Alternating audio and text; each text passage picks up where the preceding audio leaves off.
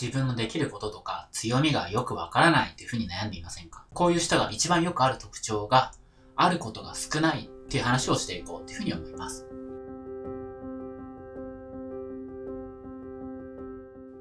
こんにちは、コシケンこと小清水健太です。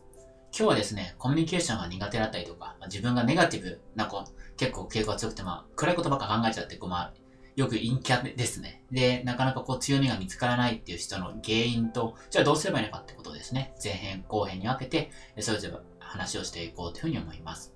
僕自身この強みに気づいてから、ビジネス始めてから3ヶ月で72万、で9ヶ月で月収100万で今、フリーランスとして活動をできています。え今日はですね、その中で、え、僕が見つけた強みの見つけ方ですね、お話していこうと思うんですけれども、まずですね、僕自身もそうだったんですけど、よくある強みが見つからないその特徴ですね、についてお話をしていこうと思います。まず、大きな原因ですね。もう、これ結論から言っちゃうと思うんですけれども、それは、人との関係性が少ないってことですね。もうちょっと言うと、人との交流が少ない人ですね。これは、強みっていうのはかなり見つかりづらいと思います。なんでかっていうとですね、僕が定義する強みとか、まあ、才能というふうに呼ばせてもらっているものっていうのは、自分が当たり前にできること、でも他人ができないことなんです。で、ということはですね、当たり前にできることっていうのがまあ才能なんです。例えば、僕だったらピアノ弾くのは当たり前なんですね。まあ普通に弾いてるんですけど。でも、自分の中で比べてるっていうのはもう超ピアニスト、超ピアニスト、超プロ級のピアニストなんです。だからその人からすればできないってことなんですけれども、多分一般的な人間っていうんですか、一般的な人間。で、特に、これも重要なんですけれども、どこのセグメントとどこの範囲でかん強みを考えるかってこともかなり重要で、えー、おそらく今僕30代ですけど、30代で、しかもフリーランスで、でしかも男性でっていうことになると、ピアノ弾ける人っていうのはかなり少ないんだと思うんですよね。しかも僕の場合、ジャズピアノっていうのが弾けるんですけれども、まあ、ジャズピアノが弾ける人っていうのはかなり少ないというふうに思うんですよ。だからこれ強みになるわけです。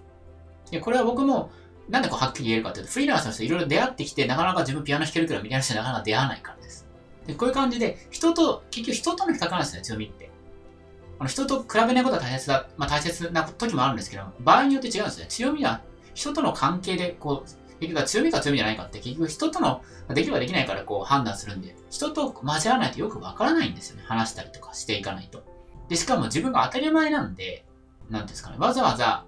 強みとして出そうとは思わないんですよね。で、これ出さないと、やっぱり、今いろんなビジネス、例えば僕ら、あの、起業を教えるっていうビジネスやってますけど、これいっぱいやってる人いるわけです。その時に、同じような投票でなんか、僕がね、もう100万稼ぎましたっていうふうにまあ、自慢がいたとしても、もういっぱい月1000万稼いでる人が2000万とかね、いっぱいそういう人いるわけです。そういう評価軸で戦っちゃいけないってことなんですよね。それでも、ピアノが弾けることが、例えばね、これ別にそうとは僕は思ってません。思ってませんけれども、ビジネス成功するにはピアノを弾けることが重要だ。しかもジャズピアノが弾けないとビジネスは成功しないっていうふうに、そういう評価軸を自分で作るんですよね。強みに乗せて。そうすると、僕しかいないですよね。まあ多分そんないないと思うんですよ。ジャズピアノ弾けるフリーランスの人って。だから、なんかジャズピアノ弾けることは重要だみたいになるんですけども、こんな感じで強みを見つけてビジネスに乗せていくってことなんですよね。でこんな感じで、まず人と交わる。人と関係性を持つことが重要だってことですね。で、二つ目。二つ目っていうのは、自分のことを評価してくる人と出会うってことです。あの、僕今までこう話聞いてて、コミュニケーション苦手な人ってあんま強み使ってない人が多いんですね。で、なんでかっていうと、コミュニケーションができないっていうだけで、会社とかの中では、なんかお前よく喋れねえやつだみたいになって評価が下がっちゃうんですよね。だから、そもそもあなたのことを強みがある人とか才能ある人と見てくれない人の方が多いんですよね。やっぱり人間ってなんか一つできないとそっちにフォーカスしちゃうんですよね。でもなんで僕のその企業塾とかね、入ってくる人はわかるかっていうと、コミュニケーションは苦手かもしれないけど、他に必ずあるっていうふうに見てる人、僕自身も見てますね。人には僕必ず才能があると思って見てます。だから見つかるっていうことなんですよね。しかも、会社っていうのは本当ちっちゃな業務ですかやらせてくれないですよね。例えば事務だったら事務作業とかね。それが合わなかったとしても、その一作業合わないかとしてもいろんなことできるわけです。例えば喋ることが苦手な人は文章を書くのが得意だったりしますよ。結構面白い文章を書くなっていう人が結構ね、清塾仲間にもいるんですよ。こんな感じで自分がいろいろやってみないとわかんないですよ。でも会社って本当に一業務だから。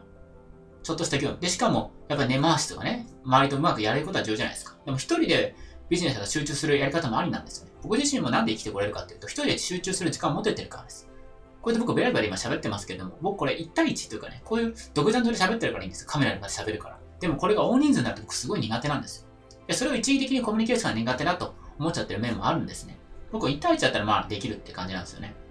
こんな感じでやっぱり強みっていうのは自分をちゃんとすごい人だとかね、才能ある人だと見てくれる人を持たないとなかなか評価してもらえないです。そして3つ目。強みが見つからない3つ目。それはいつも同じコミュニティにいるってことです。さっきも一番目の部分で話したと思うんですけれども、例えば僕がピアノが得意な集団にいたとしたらですよ。僕はそれはピアノ多分そんなにうまい方じゃないと思います。正直ね。そんなに別に上手なわけじゃないで。も、ピアノがいけない領域、例えばさっきのフリーランスとかね、そういう領域に行ったとしたら僕は上手な方なんですよね。で、これいろんなコミュニティに行ってみないとなかなかわかんないんですよ。そのコミュニティでは違うことがあるんですね。で、でも多くの人っていうのはコミュニティから動こうとしない人が結構多いんですよね。だから、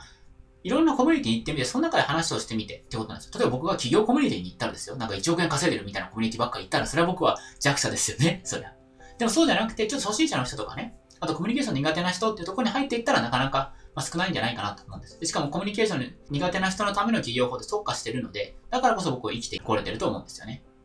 だから、自分がどこのコミュニティに行くかってこと、いろんなコミュニティに顔出してみることが重要だと思ってます。じゃあこの3つのにありますけど、これに沿って4つのですね、解決策をそれぞれ言っていこうと思います。で、まずは1つ目の解決策ですね。これは、まずは人と交わってみるっていうことなんですけれども、コミュ障の人はなかなかね、なんかそう大人数とか苦手じゃないですか、パーティーとかね。でしかも初対面嫌だなっていう。まあそういうのもありまして、イベントとして僕は今ですね、コミュ障の人が楽しく遊べるようなイベントを定期的に行っています。ご興味ある方は動画下の概要欄の部分にですね、それ載せておきますので、えいいなと思ったらぜひ参加してもらえればと思います。こんな感じで、えっと、オンラインの交流会とかですね、今だったら少しずつやってますね。そういうの出てみるってことですね。二つ目は、自分が肯定的にま捉えてくれるような人と会うってことですね。だからこれは、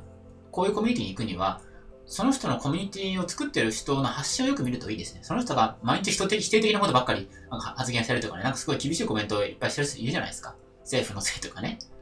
そういうとこに行く行ったらあなたも否定される可能性ありますよね。そんなそのことできないんですか？みたいな感じ。だからそういうのをよく見てから僕も行くようにしています。だからよく情報発信してるそのコミュニティの媒体ですね。を見てそれから判断していくってことですね。で、三つ目。三つ目が、まあ、いろんなコミュニティ行ってみるってことなんですけれども、まあ、これは、だから今自分が興味があるコミュニティとかいるかもしれませんよね。例えば僕だったら会社を辞めて副業した時に心理系に興味があったんで心理系のコミュニティいろいろ行ってみたんですよね。その中で合う合わないやっぱあります？心理学の講座でも。でそれでいいなってやつにちょっと行ってみて、で、それで話してみると、ビジネスの詳しいねみたいなこと言われたりとかするわけです。だから本当にコミュニティが違うと、自分の専門性が何がピ立つかって違うんですよね。でそういうふうに自分がどこにいるべきなのか。自分がどこにいると自分が心地いいのか。それ自分の好きな人と付き合えるのかってことを考えるきっかけにもなります。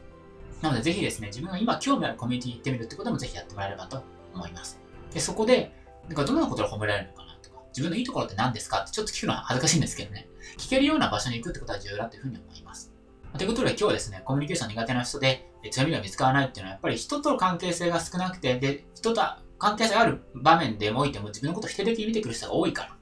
だから、いろんな場所に出てみて自分を肯定的に見てくれるとかね、自分をすごいと言ってくれる人と、それ大好きな人と会うことがコミュニケーションの人には重要ですよって話をさせていただきました。こんな感じでこのチャンネルでは、強みを活かしてオンラインでファンを作る方法についてお話をさせていただいています。このチャンネルいいなと思って動画の更新見逃したくないって方はチャンネル登録していただけると嬉しいです。また今日の動画いいなと思ったらぜひ、え、下の部分でグッド評価ボタンを押してもらえると嬉しいです。またご質問とかありましたらそれに沿って動画発信していきますのでぜひ質問とか感想をこの動画にコメントいただけたら嬉しいです。ということで、コシ健康とコスミスメンタでした。